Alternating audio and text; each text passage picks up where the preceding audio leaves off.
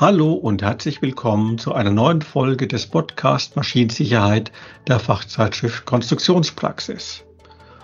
Heute wollen wir die Frage klären, handelt es sich um eine Maschine, eine unvollständige Maschine oder eine Anlage? Diese Frage klären wird für mich Matthias Schulz, Geschäftsführer der HiQ Tex GmbH aus Aalen. Hallo Matthias. Hallo Jan. Du hast mir berichtet, die Frage, die ich eingangs gestellt habe und der wir uns heute widmen wollen in diesem Podcast, sei ein Klassiker, der wohl nicht an Bedeutung verliert. Also es gibt wohl immer wieder die Frage, handelt es sich um eine Maschine, eine unvollständige Maschine oder eine Maschinenanlage? Tja, wie ist das denn jetzt? Wie können wir das denn schon mal anpacken und klären? Naja, es ist so, dass das tatsächlich ein Klassiker ist, weil man darüber immer wieder auch äh, streitet untereinander und es auch immer wieder Grenzfälle gibt. Und das ist äh, wichtig, weil nur wenn der Vertragsgegenstand, also wenn die Anwendbarkeit der Maschinenrichtlinie sauber geklärt ist, ist auch klar, wer welche Pflichten hat. Grundsätzlich gilt ja in der Maschinenrichtlinie alles für Maschinen, was so ausdrücklich gekennzeichnet ist. Das heißt, wovon Maschinen auch die Rede ist. Während alles nur für unvollständige Maschinen gilt, was mit unvollständiger Maschine deklariert ist. Das heißt also, die Sachen, die für ähm, Maschinen gelten, gelten zum großen Teil für Unvollständige nicht. Das heißt, es ist also die Frage, haben wir äh, diese oder jene Pflichten? Und das sollte eben geklärt sein, bevor man daran geht, einen Vertrag zu unterschreiben.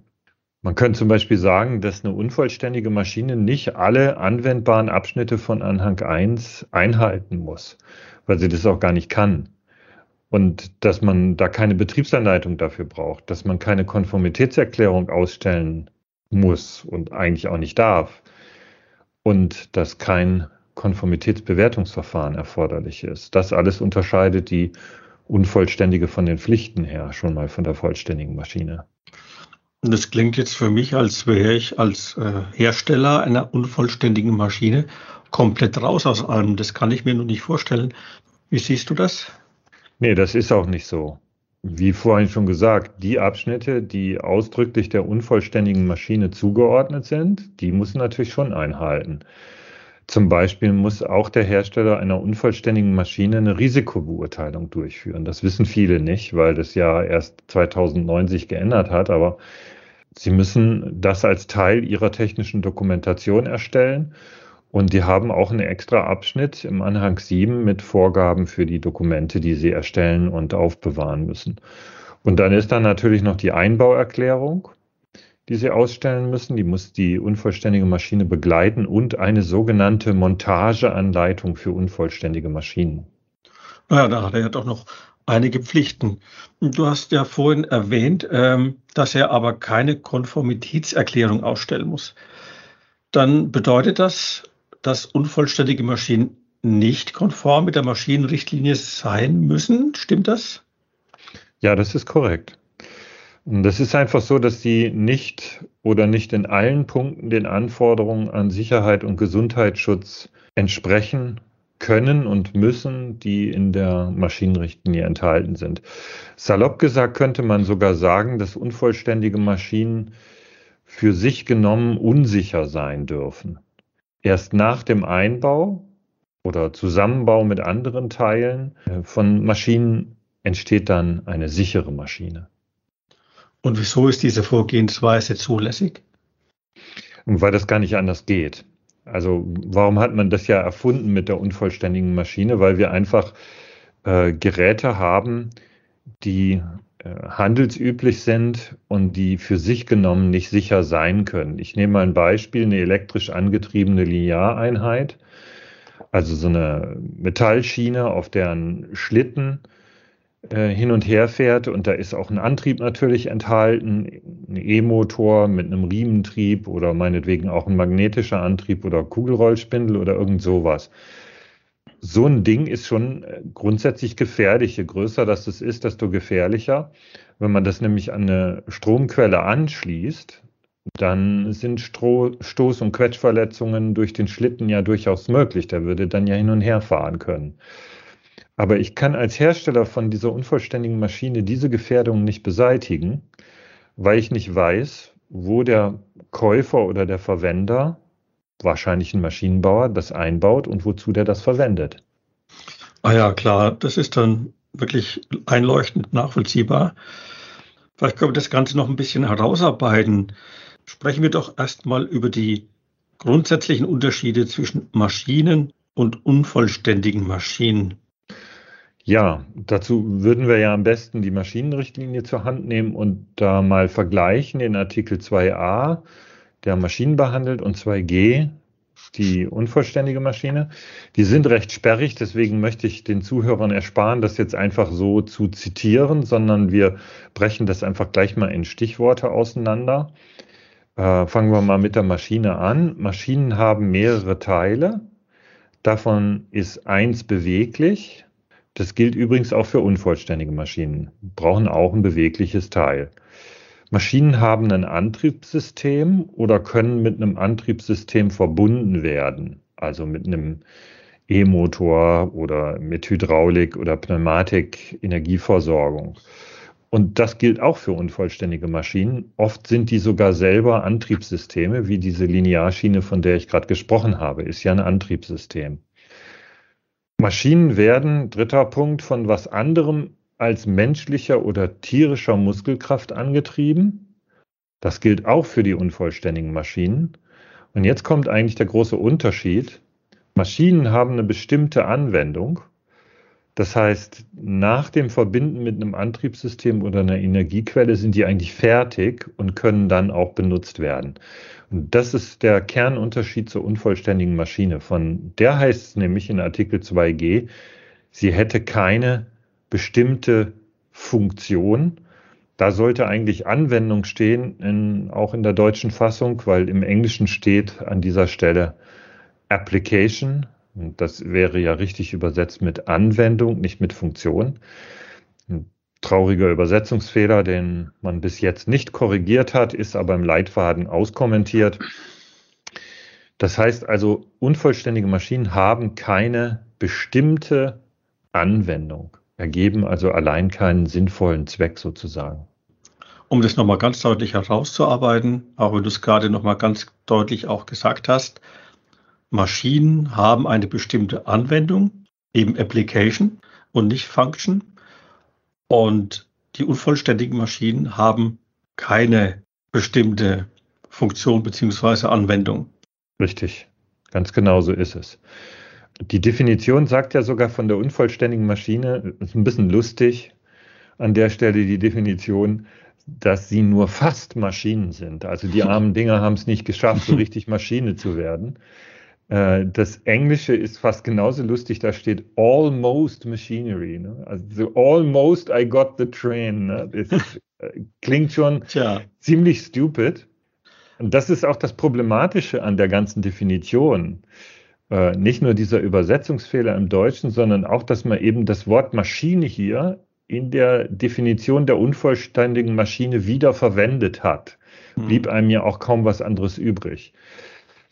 Aber, und das ist halt äh, das Schöne dann auch wieder an der Definition, sie klärt, dass man eine unvollständige Maschine erst mit was anderem zusammenbauen, darin einbauen muss, damit sie dann eine bestimmte Anwendung erfüllen kann. Funktionen haben unvollständige Maschinen natürlich, wie die Lineareinheit, von der wir besprochen haben, die bewegt sich, wenn ich sie an eine Energiequelle anschließe. Aber eine Funktion ist nicht das gleiche wie eine bestimmte Anwendung.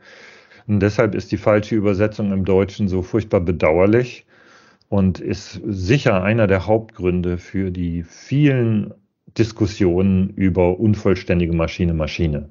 Wenn ich das doch mal ganz einfach ausdrücken möchte, dann ist doch eine unvollständige Maschine, so wie ich das jetzt einfach mal für mich verstehe und runterbreche aufs Minimum sozusagen, nichts anderes als ein Bauteil einer Maschine, wie zum Beispiel auch ein Ventil ein Bauteil sein könnte. Und damit es aber sinnvoll in der Anwendung wird, muss es auch mit anderen Teilen zusammengebaut werden. Also das Ventil alleine, wenn es dann irgendwo zusammen mit was anderem zusammengebaut wird, dann wird es zu einer Maschine, als beziehungsweise dann entsteht eine sinnvolle Anwendung und dann eine Maschine. Bin ich da richtig oder habe ich jetzt alles nochmal durcheinander gewirbelt?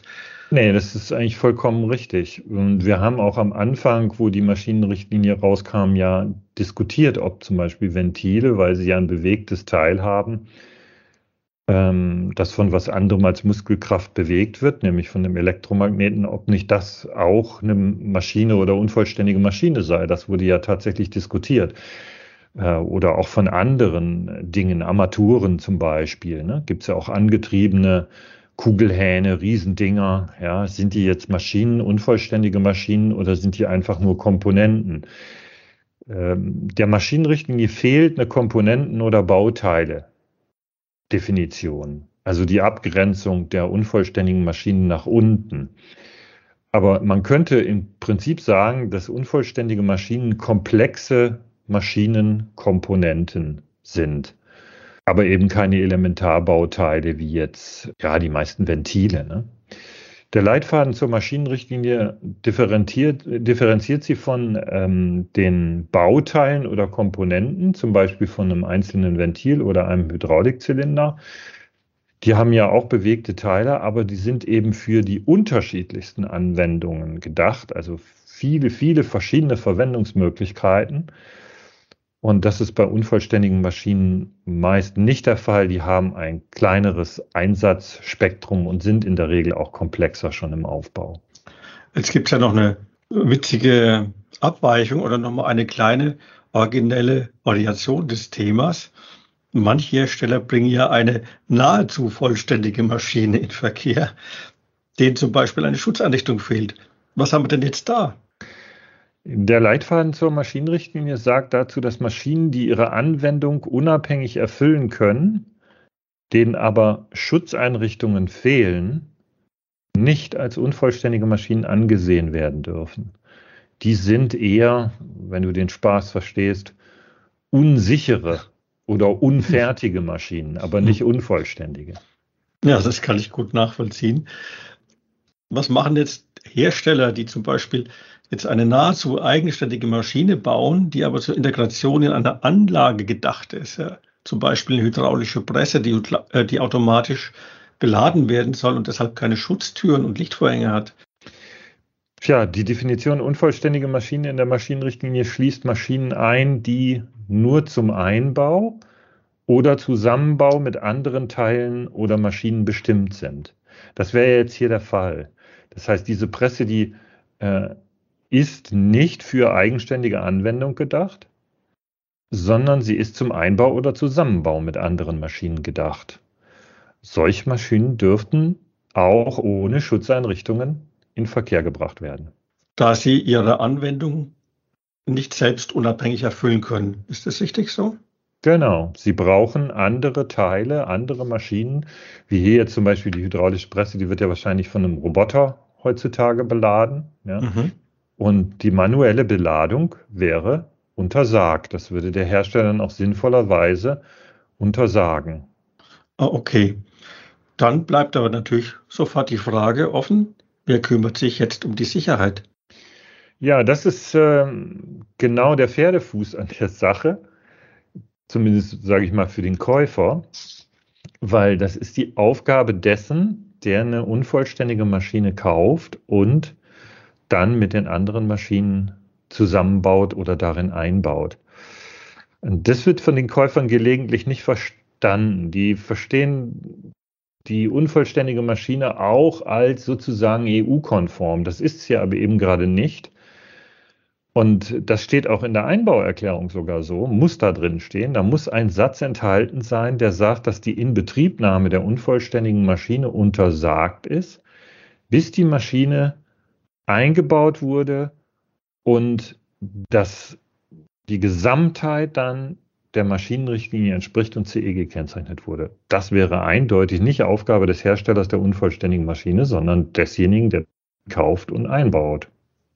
Jetzt stellen aber manche Hersteller für den Anlagenbauer sogenannte erweiterte Einbauerklärungen aus. Was ist das denn jetzt schon wieder? Was kann ich denn davon halten? Ja, die Idee ist äh, im Grunde ganz gut, aber das Gesetz sieht natürlich sowas nicht vor. man sollte normalerweise nicht einfach neue Definitionen der Inhalte von Dokumenten erfinden. Ne? Das sind ja nun gesetzlich geregelte Dokumentarten. Aus meiner Sicht ist aber die erweiterte Einbauerklärung, die sozusagen die Pflichtenabgrenzung erledigen soll, also einfach sagen soll, wofür gilt meine Einbauerklärung, das ist ja schon mal ganz gut, aber äh, was muss der andere noch tun, damit äh, diese unvollständige Maschine jetzt sicher betreibbar ist, das ist eigentlich der falsche Weg, das zu klären. Sowas regelt man normalerweise besser im Kaufvertrag. Da verteilt man die Pflichten bei solchen komplexen äh, Geschäftsbeziehungen. Ja, ich baue eine Presse, wie du jetzt gerade angeführt hast, die in so eine Anlage eingebaut werden soll. Da müsste man einfach vorher darüber reden, wer soll sich jetzt um bestimmte Dinge kümmern? Wie sollen äh, Schnittstellen zum Beispiel für die Nothaltkommunikation beschaffen sein und ähnliches? Und das sollte man in einem technischen Anhang zu einem Kaufvertrag klären, der dann auch äh, die Dienstleistungen beschreibt, die mitgekauft werden sollen. Zum Beispiel soll der Pressenhersteller die Presse aufstellen? Sehr wahrscheinlich ja. Sollte die auch in Betrieb nehmen? Sage ich mal, Teil in Betrieb nehmen. Er kann ja nicht die ganze Anlage jetzt in Betrieb nehmen. Das müsste man alles im Kaufvertrag klären und nicht versuchen, über so eine Erklärung zu regeln. Das wird kaum funktionieren. Da kann ich mir nun jetzt doch schon vorstellen, dass die Ausformulierung eines solchen Kaufvertrags schon sehr anspruchsvoll ist und dass sicherlich manches schief geht. Wie ist denn da deine Erfahrung? Ähm, meine Erfahrung sagt, dass das tatsächlich ein Problem ist, vor allen Dingen, weil es einfach nicht gemacht wird. Und weil es ganz oft ja auch ähm, vom Einkauf, denke ich, nicht unbedingt gewünscht ist, von vornherein ganz klar zu legen, was man eigentlich kaufen möchte, weil es ist für einen Einkäufer immer schön, wenn er so ein bisschen Verhandlungsmasse hat. Das heißt, wenn er Äpfel und Birnen vergleichen kann. Das ist aber, sage ich mal, in Bezug auf die Sicherheit keine gute Idee. Ne? Da sollte schon relativ Klartext gesprochen werden. Und was ich beobachte, ist, dass die Initiative, das sauber zu regeln, doch heutzutage ganz oft vom Hersteller der Maschine ausgeht, also der unvollständigen Maschine, ähm, mhm. und nicht so sehr vom Betreiber, der sich eigentlich dafür deutlich mehr interessieren sollte. Mhm aber vielleicht nicht immer das Know-how Know besitzt, was jetzt aber ein ganz anderes Thema wäre. Das stimmt, das stimmt.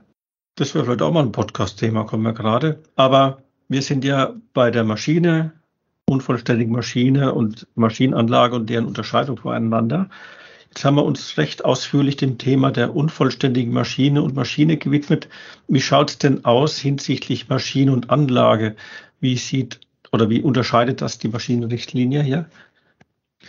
Wir haben es ja jetzt schon so ein bisschen angedeutet, dass Maschinenanlagen eben aus mehreren ähm, nicht vollständigen Maschinen bestehen in aller Regel, also unvollständigen Maschinen. Es könnten aber auch komplette Maschinen drin sein. Allerdings bringt das neue Fragestellungen auf, nämlich ähm, wie sieht es da mit der Sicherheit aus. Deswegen würde ich vorschlagen, dass wir das im nächsten Podcast ausführlich untersuchen, Abgrenzung Maschine und sogenannte Gesamtheit von Maschinen. Und ich fasse einfach nochmal für heute zusammen. Unvollständige Maschinen dürfen unsicher sein, solange sie nicht in eine Maschine oder Anlage eingebaut sind. Solange dürfen sie allerdings auch nicht in Betrieb genommen werden. Das heißt, sie sind so lange sozusagen tot. Sie sind im Grunde komplexe Maschinenelemente mit eigenen Funktionen, aber ohne eine festgelegte Anwendung.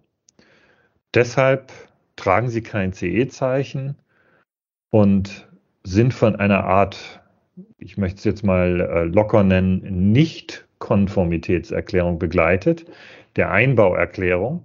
Und die Anwendung definiert derjenige, der jetzt die unvollständige Maschine einbaut. Und der muss sich auch letztlich um die Sicherheit kümmern. Ja, Matthias, dann danke schon mal für die Zusammenfassung. Liebe Hörer, ich verweise Sie hiermit gleich auf den nachfolgenden Podcast, der in Kürze erscheinen wird. Dort geht es dann weiter mit der Unterscheidung zwischen Maschine und Maschinenanlage. Dir schon mal vielen Dank, Matthias. Wir hören uns. Auch Ihnen, liebe Zuhörer, vielen Dank fürs Dabeisein. Wenn es Ihnen gefallen hat, dann empfehlen Sie uns gerne weiter, teilen Sie den Podcast, geben Sie uns einen Daumen hoch oder fünf Sterne, je nachdem, wo und wie Sie uns hören. Haben Sie Fragen oder Anregungen? Dann schreiben Sie uns einfach eine Mail an redaktion.konstruktionspraxis.vogel.de. Wir freuen uns auf Ihr Feedback. Auf Wiederhören.